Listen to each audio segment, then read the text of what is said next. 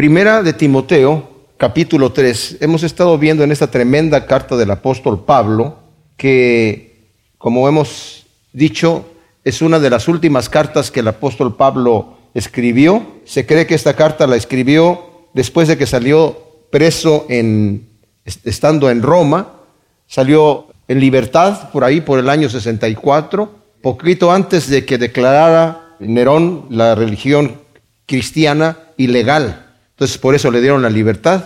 Pero ya una vez que salió, estuvo solamente tres años libre y después volvió a caer preso y de ahí ya fue después decapitado, ¿verdad?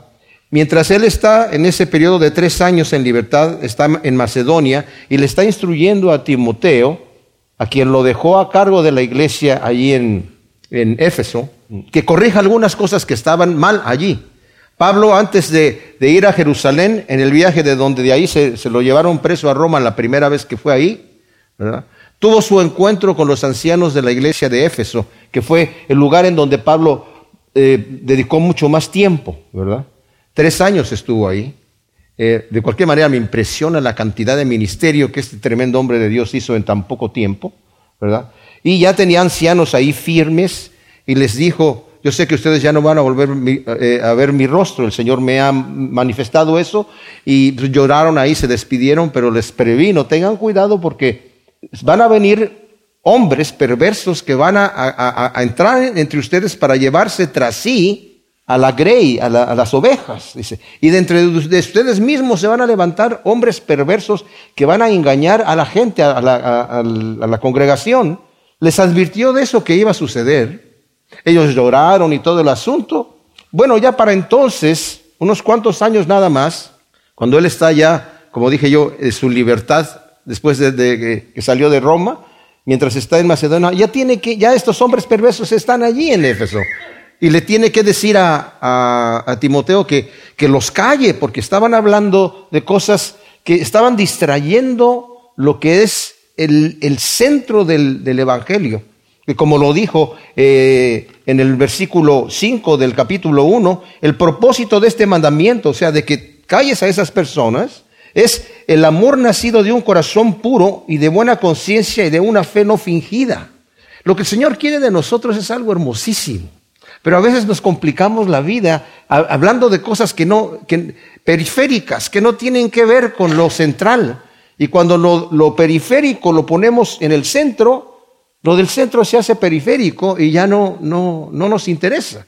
Entonces, en el primer capítulo, él exhorta a que los calle, ya estaban hablando, estos hombres ya estaban metiendo esas situaciones ahí, que en realidad lo que estaban haciendo era poniéndole más cargas a la gente y dividiendo el rebaño, porque algunos se creían ya muy intelectuales, ¿verdad? Porque nosotros ya sabemos lo que tú no sabes, ¿verdad? Pero en realidad no había ese amor nacido de una conciencia limpia y de una fe no fingida, que es el propósito del Evangelio.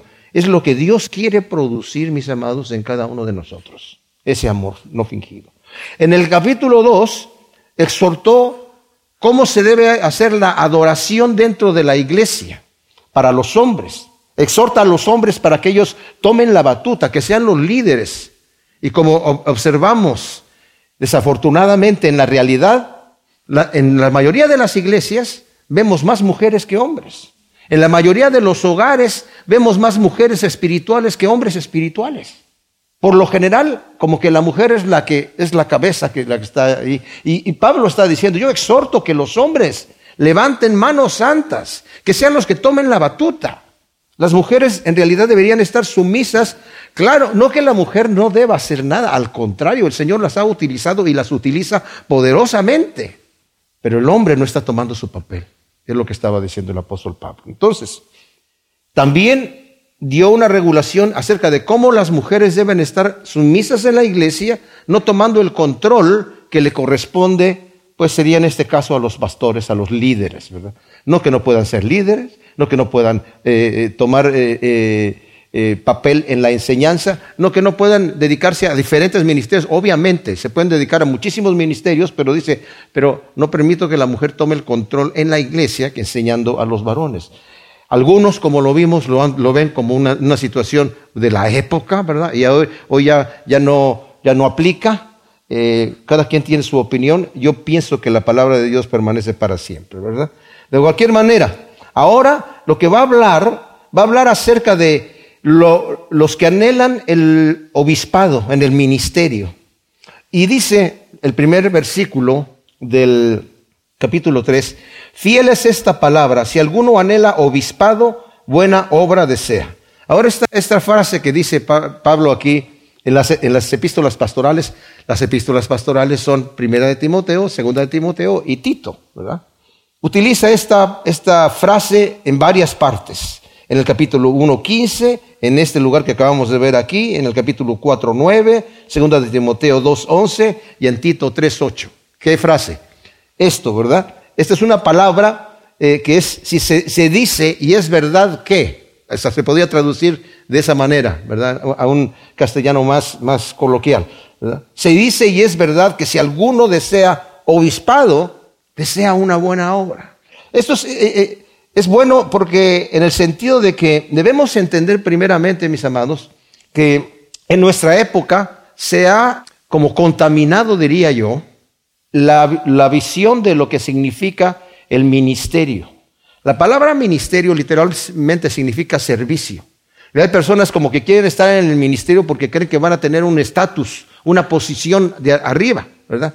Sea, el que desea obispado y a los que le llaman hoy en día obispos, el obispo fulano de tal, uh, sí, el reverendísimo obispo fulano de tal, ¿verdad? Como una posición acá arriba, cuando debería ser al revés, ¿verdad? Dice, si tú deseas obispado, que quiere decir supervisar la iglesia, la palabra obispo que se utiliza aquí es episcope, ¿verdad? De donde viene la palabra episcopal. Pero también se utiliza la palabra presbúteros, de donde viene presbíteros.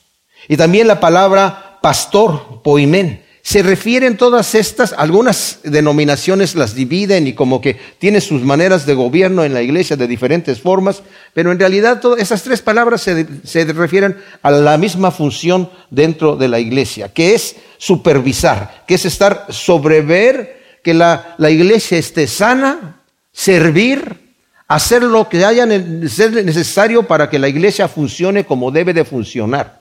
Un verdadero pastor u sobrevedor de la, de la iglesia, debe de estar consciente de que tiene que estar preocupado por la salud espiritual de las ovejas, porque que tengan buena comida, para echar fuera los lobos rapaces que a veces entran, ¿verdad? Proteger la grey de Dios, como quienes van a dar cuenta, van a entregar cuentas delante de Dios de la supervisión que Dios les ha mandado hacer, ¿verdad?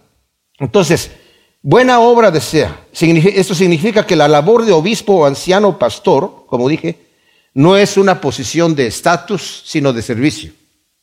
Los apóstoles tenían problema cuando andaban con Cristo Jesús en la tierra, antes de recibir el Espíritu Santo, sobre esta situación. Y mucha gente todavía la ve así. Cuando estaban con el Señor, estaban, a ver, ¿quién va a ser el mayor? ¿Quién va a ser el mayor? ¿Quién es el, el, primer, el que va a ser el primer ministro aquí en el reino de Cristo Jesús? ¿Verdad? ¿Y quién es el, que, no, pues yo llegué primero, no, es que a mí me llamó, es que a mí me dijo esto, es que yo, ¿verdad? Entonces, estaban en esa situación. Y justamente la noche donde fue entregado, cuando estaban sentados a la mesa en la Santa Cena, el Señor se, se levantó de la mesa, ¿verdad? Se quitó la túnica, se puso una toalla alrededor de la cintura, tomó una bandeja de agua y empezó a lavar los pies a los, eh, los pies sucios de sus discípulos, porque nadie la iniciativa de hacerlo. Nadie se rebajó a hacerlo. Y el Señor le dice, ustedes me llaman a mí maestro y Señor, y lo soy. Están en lo correcto. Y yo, si soy el maestro y Señor, les he lavado los pies a ustedes. Ustedes deberían hacer lo mismo en unos con los otros. Ahora, el lavamiento de pies pues ya no aplica hoy en nuestro día, ¿verdad? En aquel entonces era la labor más humilde que un siervo hacía. Cuando alguien llegaba a una casa, ¿verdad? Donde tenían siervos, una casa más o menos de buena posición económica, el siervo de más baja clase le daba la bienvenida y le lavaba los pies allí, ¿verdad? Y después entraba ya a la, a la, a la casa con los pies limpios y cómodos, ¿verdad? Entonces el Señor les dice, si yo he hecho eso, ustedes deben de saber, ustedes quieren saber quién es el mayor. Aquí el que quiera ser el mayor tiene que ser el servidor de todos. Entonces, el que desea obispado, el que desea ser el servidor de todos, el que desea estar hasta abajo, buena obra desea. No una posición de, prominencia, sino de, de servicio, ¿verdad? Y eso es algo que nosotros debemos ver. Cuando venimos aquí a servir al Señor, no es porque queremos una posición, sino porque si realmente, como debe ser, es porque yo quiero servir y cuando estoy sirviendo, que mi mano derecha no sepa lo que, lo que hace la izquierda, no porque lo haga mal, sino porque para no darme a, que me aplauda la gente por lo que estoy haciendo. Es necesario pues que el obispo sea irreprochable, marido de una sola mujer, sobrio, prudente, decoroso, hospitalario, apto para enseñar, irreprochable. No quiere decir que tiene que ser perfecto en el sentido estricto de la palabra, pero con una conducta que caracterice a uno que tiene el cargo de supervisar la iglesia del Dios viviente. Estas instrucciones las está diciendo eh, Pablo a Timoteo, como nos lo dice en el versículo 14 em, y 13 de este mismo capítulo.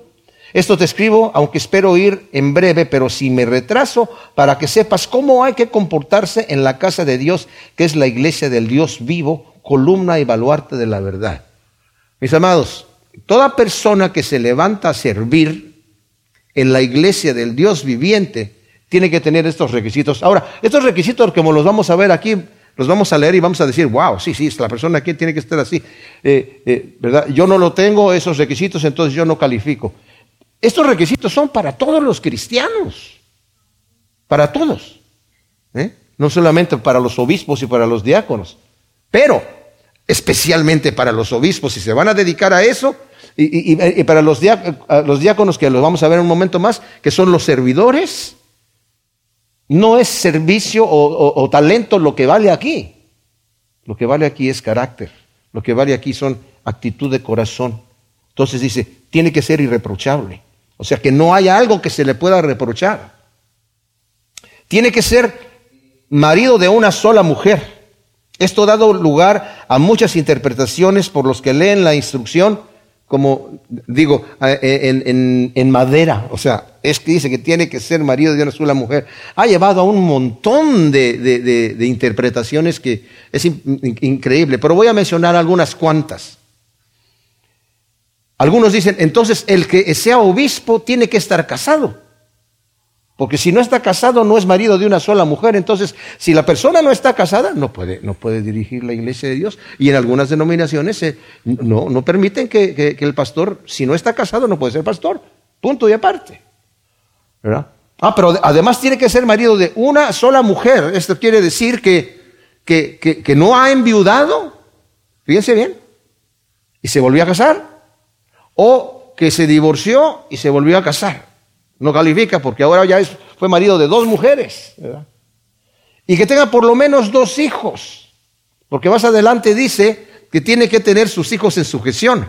Si nada más tiene uno, no califica. Entonces, imagínense ustedes, Timoteo no estaba casado.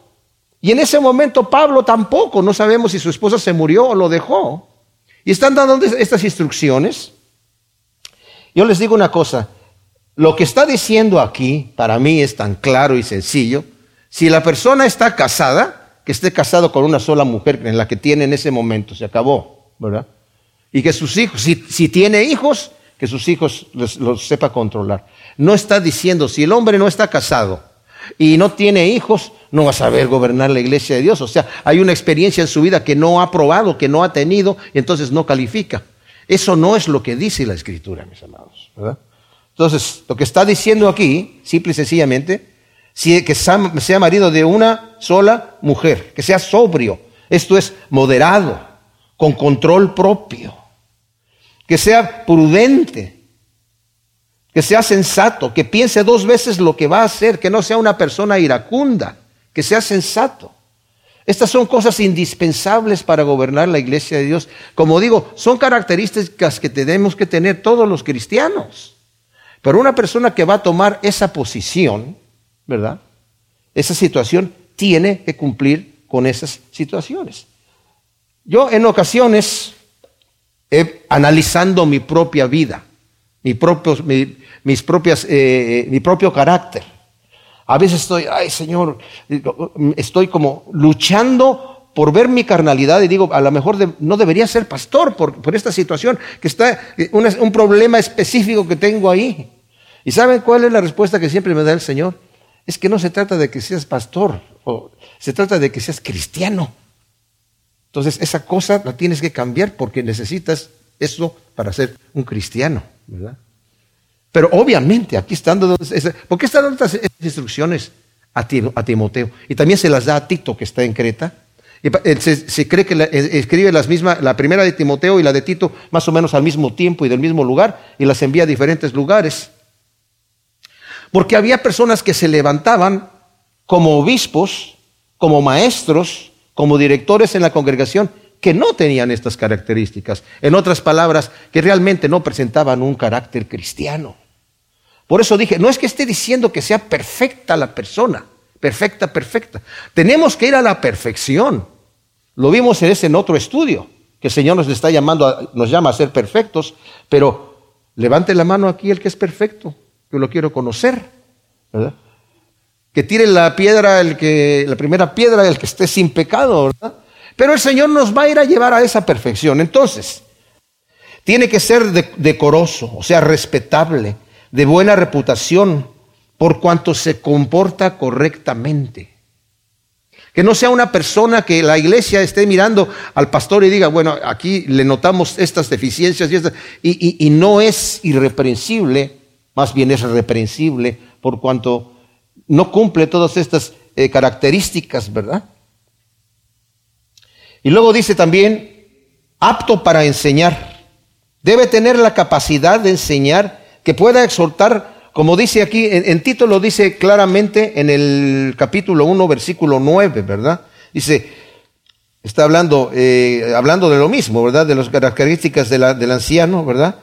Dueño de sí mismo, que retenga fielmente la palabra fiel conforme a la doctrina, a fin de que sea capaz de exhortar con sana enseñanza y de refutar a los que contradicen. O sea, el que está enseñando la palabra el que, es el que está dirigiendo la iglesia, mis amados, tiene que saber enseñar la palabra de Dios. Por eso nosotros estudiamos aquí la Biblia. No es la opinión de un hombre. Y la manera que lo hacemos nosotros capítulo por capítulo y versículo por versículo, si yo digo alguna cosa que está fuera de lo que debe ser, ustedes se van a dar cuenta. Porque ustedes tienen sus Biblias en sus, ahí en sus manos y están leyendo, ¿verdad? Y tienen la, capacidad y el derecho de decir, pues esa es la opinión del pastor, pero yo no estoy de acuerdo con esa opinión. Y podemos estar en desacuerdo en muchas cosas. Pero el interés mío, mis amados, como les he dicho, no solamente es entregarles buena comida y prepararles una buena comida, sino enseñarles a ustedes a cocinar también. Que es, tomo la Biblia, estoy leyendo lo que es lo que me dice la escritura, qué está diciendo el texto qué es lo que dice y luego aplicarlo a mi vida. Apto para enseñar, ¿verdad? Y luego dice, acaba de hablar de, los, de, las, de las cualidades, ahora va a hablar de los vicios que se deben de evitar en la persona.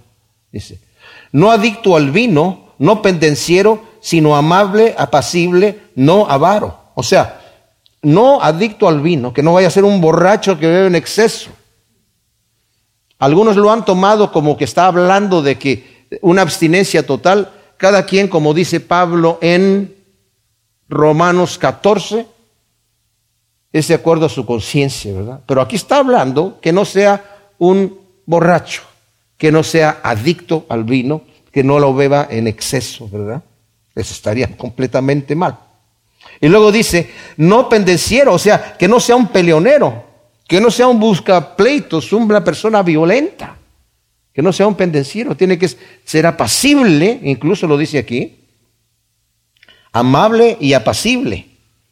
El carácter opuesto al que le gusta el pleito, como lo eran los falsos maestros que suscitaban contiendas.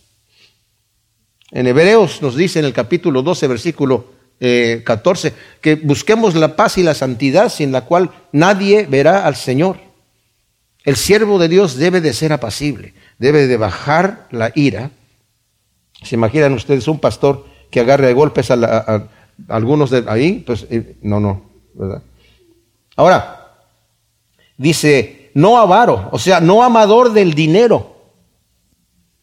En el capítulo 6 de esta misma carta, en el versículo 6, dice, bueno, desde el versículo 5 está hablando de los falsos maestros otra vez y dice, este, usan la piedad como fuente de ganancia, aunque fuente de gran ganancia es la piedad acompañada de contentamiento, porque nada trajimos al mundo y nada podemos sacar. Así que teniendo sustento y abrigo, estemos contentos con eso. Pues los que quieren ser ricos caen en tentación y en trampa y en muchas codicias insensatas y dañinas, las cuales hunden a los hombres en destrucción y perdición. Porque raíz de todos los males es el amor al dinero, el cual codiciendo algunos se descarriaron de la fe y se traspasaron a sí mismo con muchos dolores. Fíjense cómo dice el versículo 8.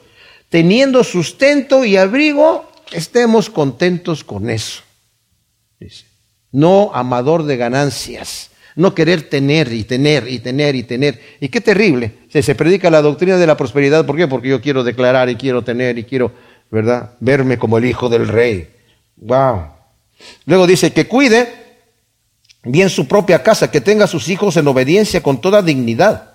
Pues si alguno no tiene cuidado de su propia casa, ¿cómo acogerá la iglesia de Dios? ¿Esto qué quiere decir? Que cuide bien su casa, que sepa controlar lo que sucede en su hogar con amor, con orden, como cabeza de la familia, que tenga a sus hijos en obediencia, con toda dignidad, no en una perfección con sus hijos, ¿verdad? Pero tampoco en una tiranía, ¿verdad? Esto significa que el padre tiene, eh, eh, tiene, la responsabilidad que sus hijos, no necesariamente que sean cristianos, sí, el padre los tiene que guiar, y los tiene que, pero al final de cuentas el, hijo o la hija es el que tiene la, el libre albedrío. Pero yo les digo aquí, cuando el padre de familia no es la cabeza del hogar en el punto de vista espiritual, los hijos no saben ni para dónde irse. Eso lo vamos a mencionar en un momento más aquí. Eh, eh, eh, estudiar un poquito más. Ahora, no un neófito, no sea que lleno de orgullo caiga en acusación del diablo. ¿Qué quiere decir neófito?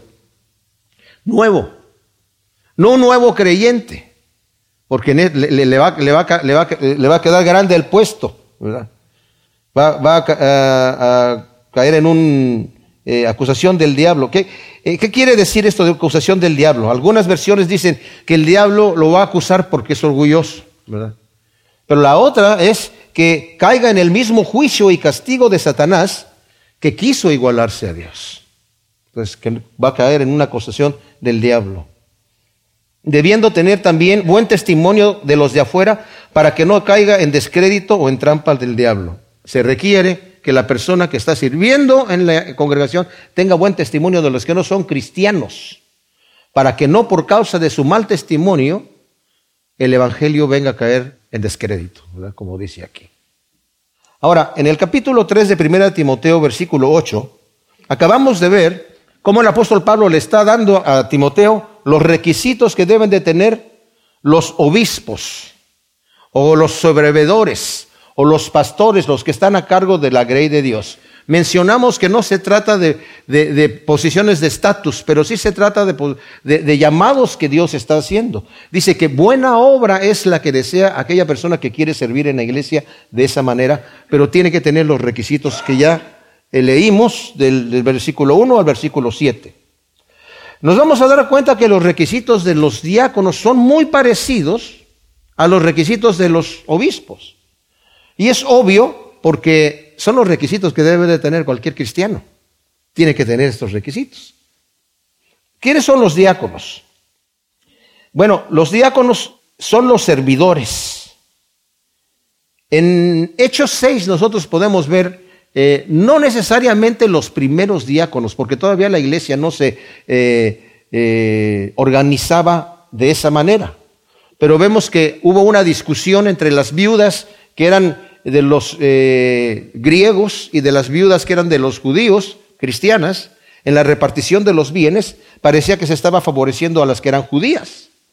Entonces se quejaron y los apóstoles dijeron, ¿saben qué? Escójanse ustedes siete varones de buen testimonio, llenos del Espíritu Santo, para que ellos se encarguen de repartir los bienes y escogieron a, siete jóvenes, eh, incluso que eran de los griegos, para que no, se pelearan, Pero tenían que tener sus requisitos. No escojan a cualquier persona que sea un buen administrador. Tenía que ser una persona de buen testimonio, lleno del Espíritu Santo. De allí empezó a tomarse, a formarse ya, digamos, la costumbre de tener en las iglesias tanto ancianos como diáconos. Pero no todas las iglesias tenían diáconos. Por ejemplo, cuando le está escribiendo Pablo a Tito, no, da instrucciones de los diáconos, solamente de los ancianos. Porque había iglesias que tenían ancianos y diáconos, pero no iglesias que tenían diáconos y no ancianos porque había que tener ancianos, ¿verdad? Los que eran los que estaban a cargo, los líderes que estaban a cargo de controlar, de guardar, de proteger, de enseñar la, la grey de Dios. Entonces dice aquí, los diáconos tienen que ser serios, sin doblez de lengua, no adictos a mucho vino, ni ambiciosos de bienes materiales, honestos, serios, que con toda dedicación, seriedad y honor desempeñe la función que se le ha encomendado. Mis amados, el servicio en la iglesia, y esto lo voy a decir, a veces se tiene que hacer, pero es triste cuando se tiene que hacer. Necesitamos voluntarios para esto, necesitamos voluntarios para esto otro, cuando en realidad debe de ser algo que se, se, se, pone, o sea, que se escoge, y se escoge porque se ven características en la persona, estas características que están aquí, para servir. No porque faltaron manos, ¿verdad? Y ya cualquiera que el que venga, no importa cómo sea. Eso ha dado ocasión a que después se le tenga que decir a la persona, cuando no tiene un buen testimonio, que se baje del puesto a lo que estaba haciendo, porque no cumplió con los requisitos que están aquí. Y Pablo lo va a decir más adelante, que primero ejerce el diaconado y que se le ponga a prueba. Y una vez si se ve que está bien, entonces ya se le entrega el puesto.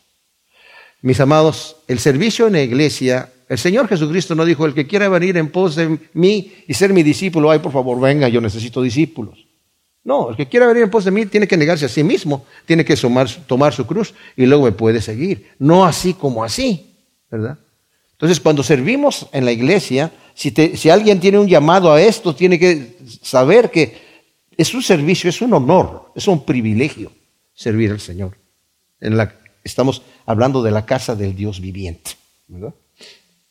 Entonces dice aquí, tiene que ser honestos, con toda dedicación, que desempeñe su labor con seriedad y honor. Dice, sin doblez de lengua. O sea, que no esté diciendo una cosa por acá y otra cosa por el otro lado. En nuestras otras versiones dicen que sean sinceros. O sea, que lo que, lo que, que su sí sea sí, que su no sea no, ¿verdad? No adictos a mucho vino, o sea, nuevamente, moderados en todo, no ambiciosos de bienes materiales. Ya vimos nosotros cómo nos dice aquí, en el, en el capítulo 6, versículo 6, ¿verdad? Que algunos estaban teniendo la piedad, o sea, el ministerio como fuente de ganancia. Y luego dice, aunque de fuente, de, gran ganancia es la piedad acompañada del contentamiento. Lo, lo, leímos todo, ¿verdad? Que dice que la gente que se ha metido en esas situaciones de querer tener dinero. Y eso es importante sobre todo porque yo he visto en las congregaciones, no crean que cualquier persona que dice yo quiero servir aquí, estoy acá, perfectamente bien. Nosotros, por ejemplo, cuando, cuando se cuenta la, la, ofrenda, tenemos que tener dos personas ahí. Yo trabajé en una iglesia donde había uno de los pastores asistentes, estaba sacándole del, del, de ahí, ¿verdad? Porque de repente dicen, bueno, ¿y por qué? ¿Y esto para fulanito de tal? ¿Y yo? ¿Y yo dónde quedé? Uno para ti, uno para mí, uno para ella, otro para mí, ¿verdad? No, que no. Tiene, y es que estamos hablando, mis amados, de, del dinero del Señor. Estamos hablando de, del ministerio de Dios. Con cuánta fidelidad necesitamos respeto y seriedad. Hacer las cosas bien hechas. A, eso, a lo que se está refiriendo aquí es no, ah, bueno, a mí me dieron el, trabajo de, de, no, si te dieron el trabajo de limpiar eso, que quede rechinando de limpio. ¿verdad? O sea, tomar el orgullo de decir, esto lo hice y lo limpié y lo, y lo dejé bien hecho. Lo dejé, y estoy orgulloso de cómo quedó para mi Señor, ¿verdad? porque lo hice para mi Señor. Y el Señor va a decir, buen y, y fiel siervo, en lo poco has sido fiel, en lo mucho te pondré. Entonces dice, el versículo 9, que mantenga el ministerio de la fe con limpia conciencia. O sea, que tenga buen testimonio. Lo mismo que acabamos de leer en el capítulo 1, versículo 5. El propósito de este mandamiento es el amor nacido de corazón puro, de la buena conciencia y de una fe no fingida.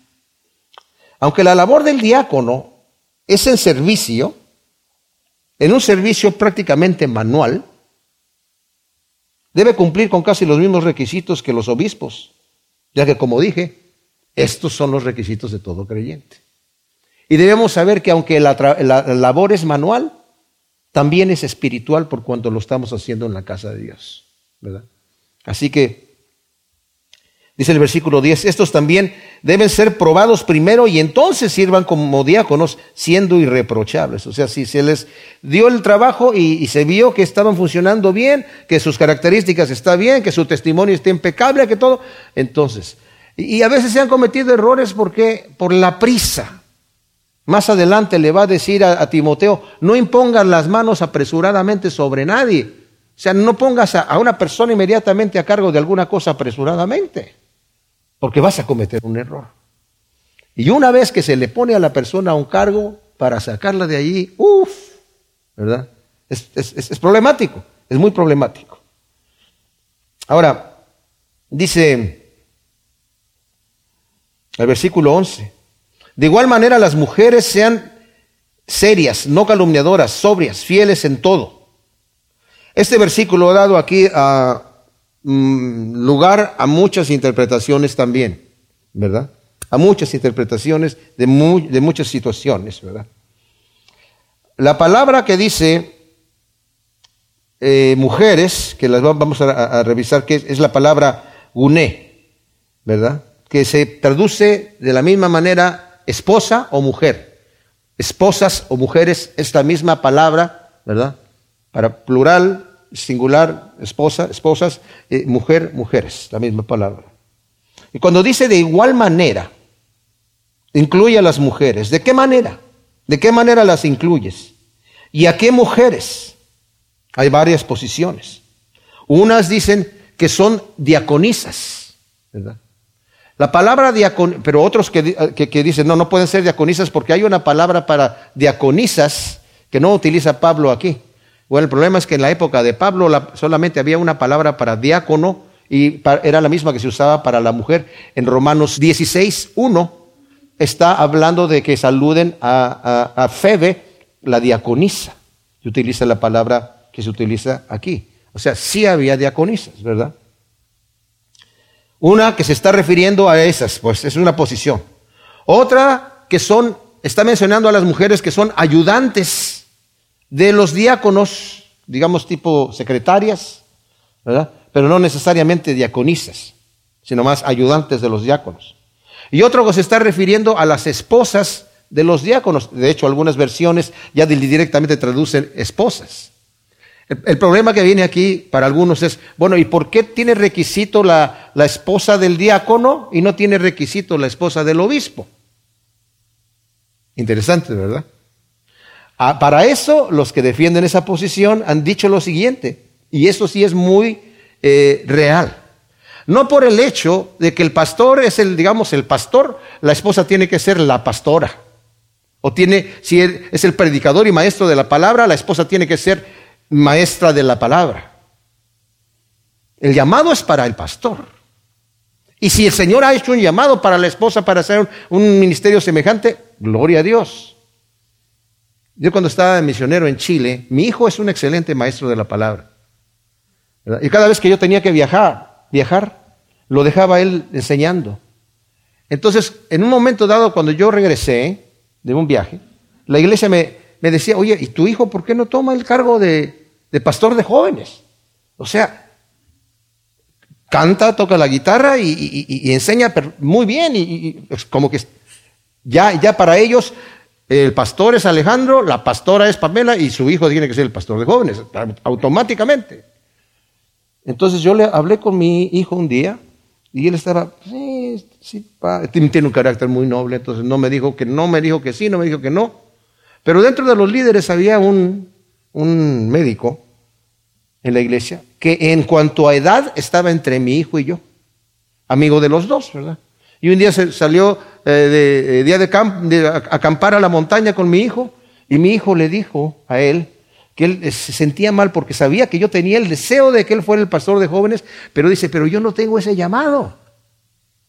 Entonces mi amigo habló conmigo y le dije a mi hijo, ¿sabes qué?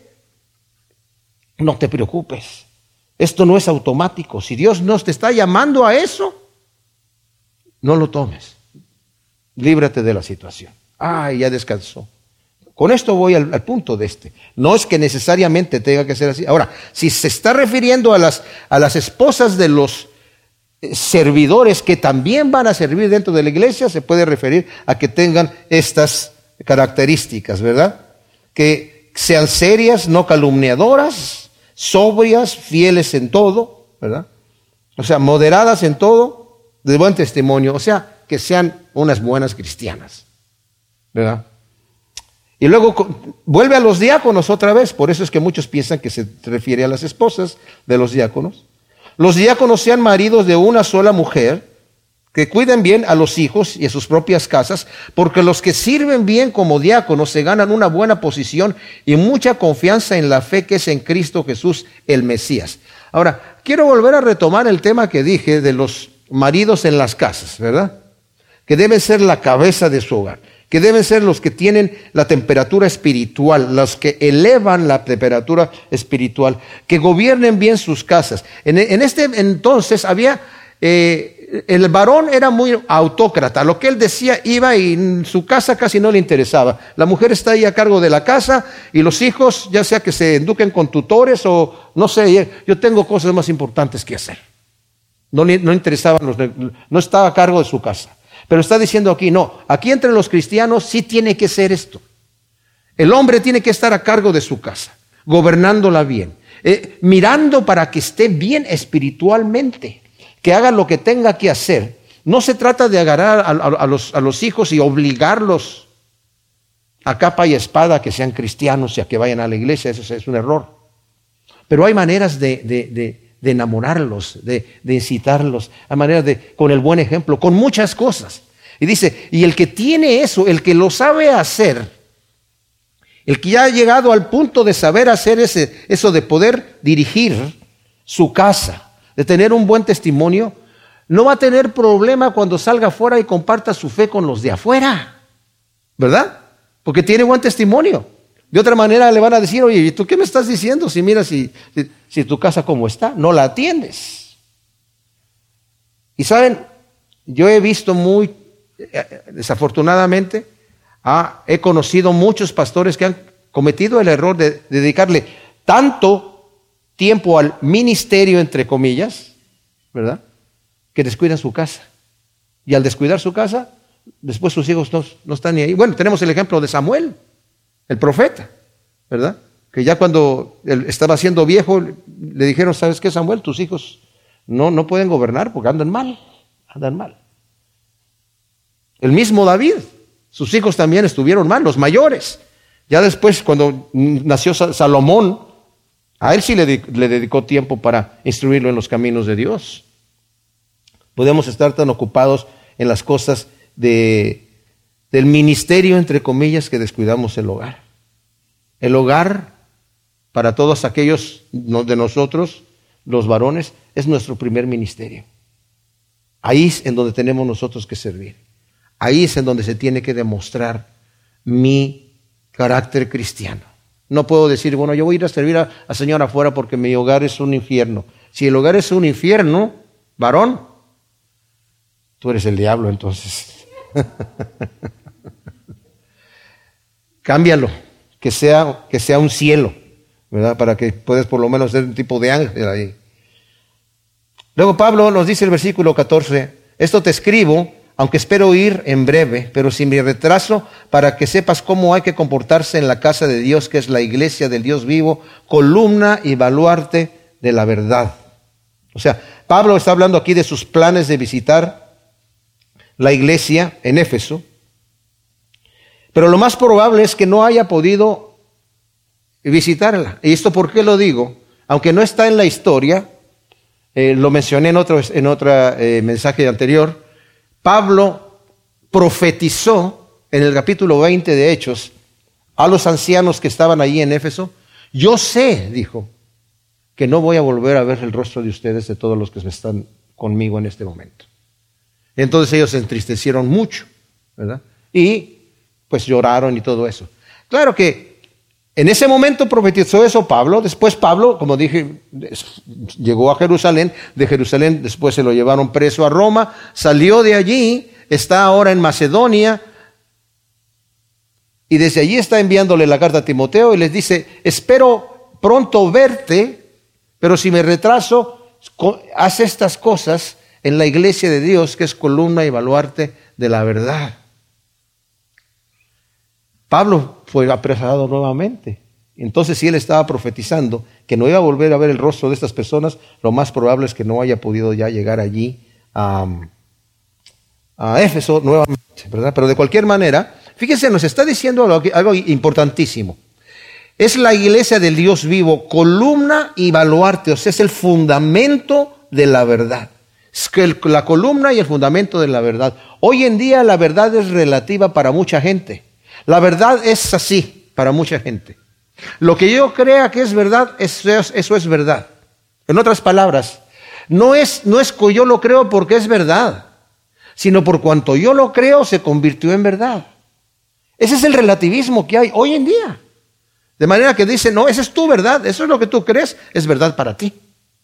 Entonces, de manera que estamos hablando aquí de lo que el Señor nos está diciendo, de la realidad, del misterio que nos va ahora a explicar de la piedad, de que eso es lo que es verdad.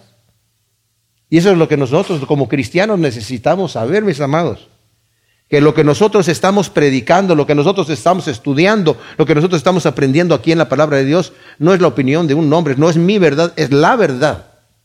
Como dijo el Señor Jesús, yo vine a dar testimonio de la, de la verdad.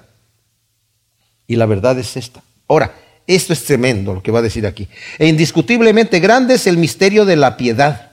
Él, hablando de Dios, fue manifestado en carne, justificado en el Espíritu, visto por ángeles, proclamado entre los gentiles, creído en el mundo y recibido arriba en gloria. Pablo afirma la profundidad y grandeza del misterio. Un misterio es algo que antes estaba oculto y ahora ha sido revelado. ¿Cuál es la piedad? Es la virtud que inspira por el amor a Dios, tierna devoción a las cosas santas y por el amor al prójimo, actos de amor y compasión. O sea, este es el misterio que Dios tiene revelado a nosotros ahora en nuestros días para aquellos que lo buscan, para aquellos que están interesados en conocer esta verdad, para aquellos que no quieren esconder sus obras en las tinieblas para que no sean reprendidas, sino, aquellos que aunque cuando vieron sus obras a la luz fueron reprendidas, se arrepienten para aquellos de nosotros que hemos llegado al conocimiento de Cristo. ¿Y cuál es el misterio? El Señor Dios del universo, creador eterno, eterno, fue manifestado en carne. Esta no es una creencia nomás así. Esto es lo que sucedió en el tiempo y en el espacio en un momento dado. Dios se hizo visible en carne. Se dio a conocer como hombre, como nosotros, para que sepamos cómo es Dios. De manera que cuando Felipe le pregunta al Señor Jesús, muéstranos al Padre y nos basta, que no me has visto a mí, no he estado tanto tiempo contigo. El que me ha visto a mí ha visto al Padre. Así es el Padre. Yo soy Dios. O sea, se manifestó en carne.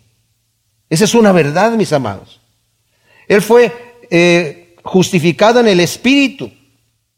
Aún en el bautismo, el Espíritu Santo descendió como paloma. Y lo, lo entendió Juan el Bautista. Me dijeron, sobre quien él desciende el Espíritu como en forma de paloma. Él es el Cordero de Dios que quita el pecado del mundo. Y luego la voz del cielo, este es mi Hijo amado en quien yo me complazco. Más tarde en el monte de la transfiguración, nuevamente justificado en espíritu. Este es mi Hijo amado, a él lo escuchan. ¿verdad? Y el Espíritu dio testimonio de que era el Dios que quitó el pecado del mundo resucitándolo de los muertos visto por los ángeles, imaginan ustedes, o sea, los ángeles observando. Pedro nos dice que los ángeles anhelan mirar en estas cosas de la salvación. No porque no entiendan qué cosa es la salvación, pero ellos no saben lo que significa ser salvo. ¿A qué voy? Ellos no saben lo que significa estar primero en las tinieblas y que hayamos recibido el perdón y, el Señor nos haya eh, eh, eh, restaurado. Ellos lo ven y se gozan, pero como ven un Saulo de Tarso convirtiéndose en el apóstol Pablo, ¡wow! ¿Cómo pasó esto?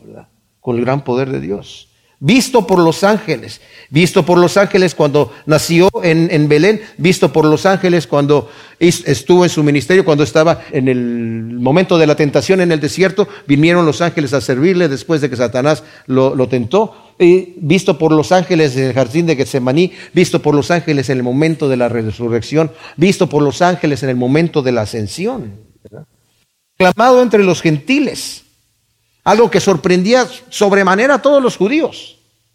Este Mesías no solamente es el Mesías de los judíos, es el Mesías de todo el mundo, proclamado y creído en el mundo, mis amados. Creído en el mundo, eh, especialmente entre los pueblos en donde el Evangelio es perseguido. Es impresionante cómo se está multiplicando la iglesia en esos lugares donde el Evangelio es perseguido. También eh, en Romanos 10, 20 dice, a un pueblo que no me buscaba, yo me, manifesté a ellos, proclamado entre los gentiles y luego recibido arriba en gloria. Que esto también significa, mis amados, que dando testimonio sobre la victoria del pecado y de la muerte y además demuestra nuestro futuro eterno con Él en la gloria. Nuestro reino no es de este mundo. El Señor fue recibido en gloria, fue predicado. Este misterio de la piedad, mis amados, es lo que Cristo vino a hacer a través nosotros solamente de la fe en Jesús y la obediencia a su palabra, sabiendo que Él nos va a ir llevando paso a paso, poco a poco, eh, de gloria en gloria, siempre y cuando nosotros nos dejemos transformar.